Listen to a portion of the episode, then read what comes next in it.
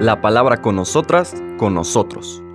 Una reflexión de la palabra cotidiana en diálogo con el acontecer de la comunidad universitaria.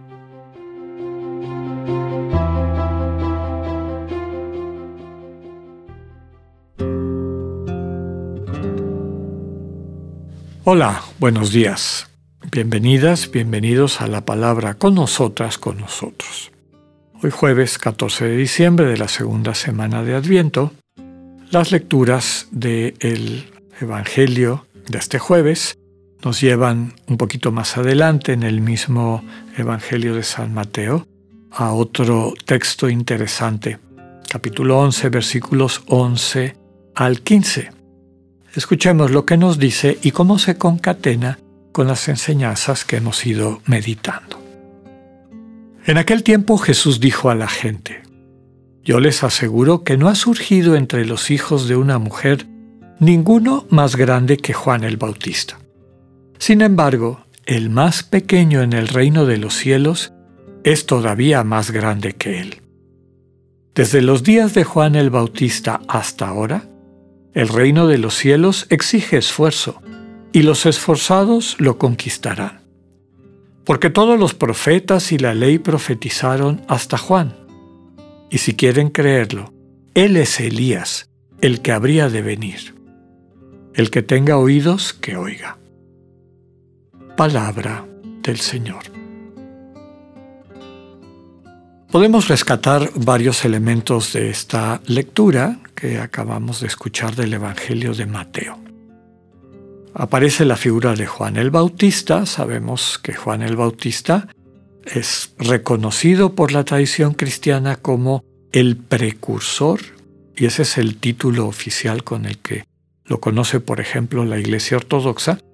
Nosotros en la Iglesia Latina reconocemos y aplicamos a Juan, el primo del Señor, de acuerdo al relato de Lucas, este ministerio del que bautizaba.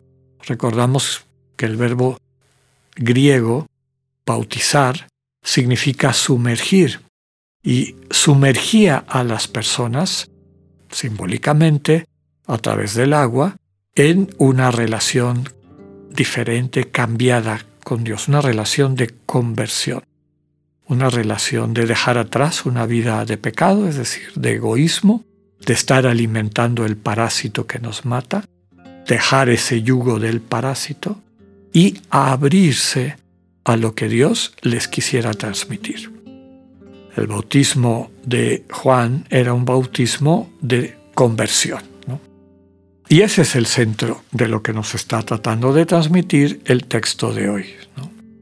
Juan el Bautista en las iglesias ortodoxas es conocido como el precursor, el que viene antes en ese camino del Señor para preparar su llegada. Recordamos aquella cita que aparece en los propios evangelios de, Juan el Bautista presentado como la voz que clama en el desierto, preparen los caminos del Señor.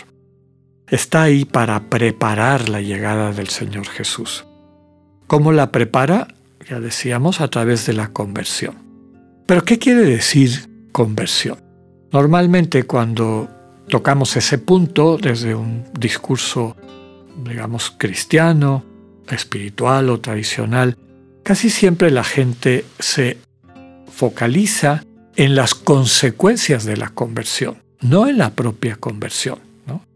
Cuando dicen, uy, no, aquel que era una persona sumamente agresiva, mala, o este que era un descreído, Ahora ella es una persona buena, cree en Dios, tiene confianza en Dios. Ah, ya se convirtió. Eso no es conversión. La conversión es algo previo y eso es a lo que está invitando Juan el Bautista. Convertirse, la metanoia, en el sentido del término griego, significa más bien un cambio de dirección.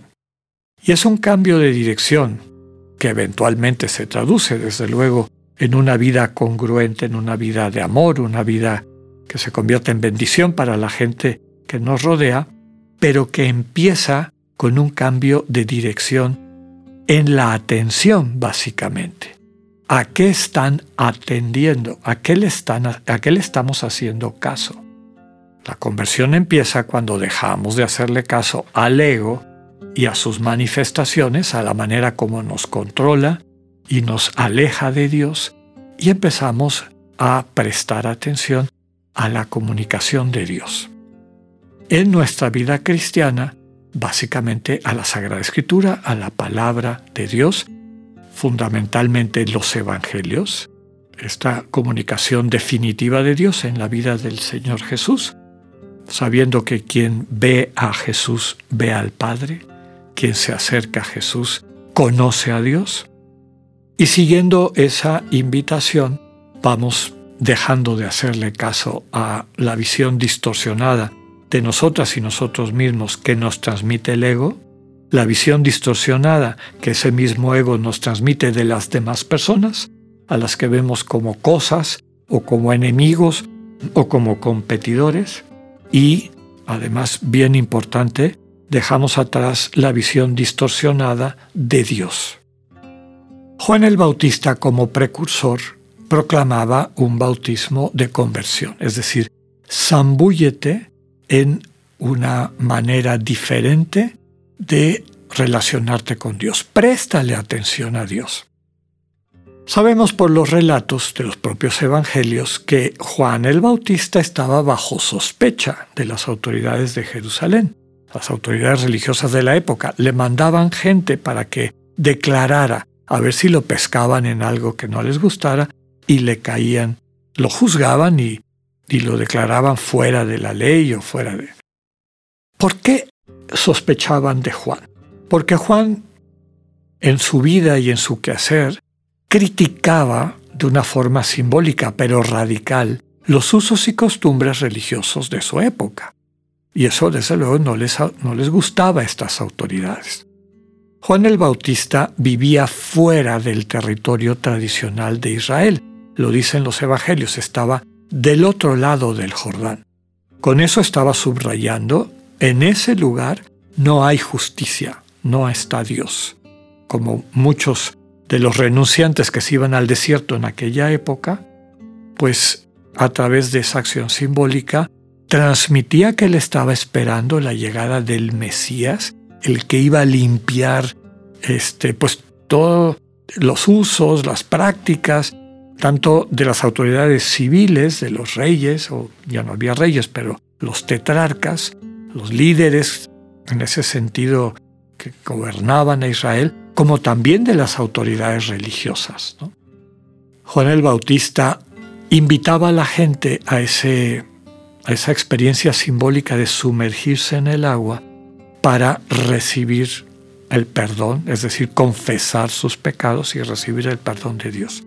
Y eso también era una denuncia, porque como comentábamos en los días anteriores, eh, en aquel entonces no es que la gente pensara que Dios les, les perdonaba en directo, ¿no? El perdón de Dios estaba regulado por las autoridades del templo y las prácticas que se hacían ahí. ¿Cuál fue tu pecado tal? Ok. ¿Estás arrepentido? Sí. Bueno, tienes que traer este animalito o esta ofrenda o esto lo que sea. Y es en el templo y por esas autoridades donde la gente recibía, llamémosle así, una especie de certificado de perdón. Pero Juan decía, eso en realidad es un abuso, no tiene mucho sentido. Para que la gente se abra a este camino que va a transformar sus vidas, sumérjase en una experiencia de conversión. No hay que ir al templo, hay que ir al corazón, hay que entrar a este espacio de encuentro con Dios y ahí es donde se va a concretar la transformación. Por eso el Señor subraya que ese es el camino de preparación, pero no de planificación.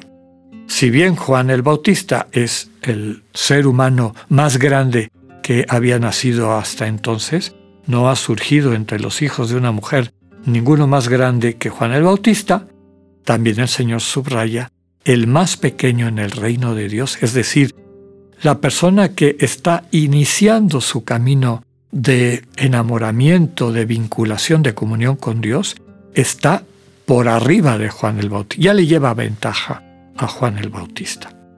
Escuchemos este mensaje de Adviento en la temática de esta segunda semana de prepararnos para acudir a Jesús, acercarnos a Jesús, que será el que nos va a permitir encontrar al Dios vivo. Que tengan un buen día, Dios con ustedes.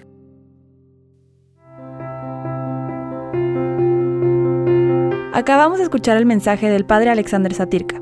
Escúchalo de lunes a viernes a las 8.45 de la mañana por radioiberoleón.com, a través de nuestra app gratuita para iOS y Android o por Spotify.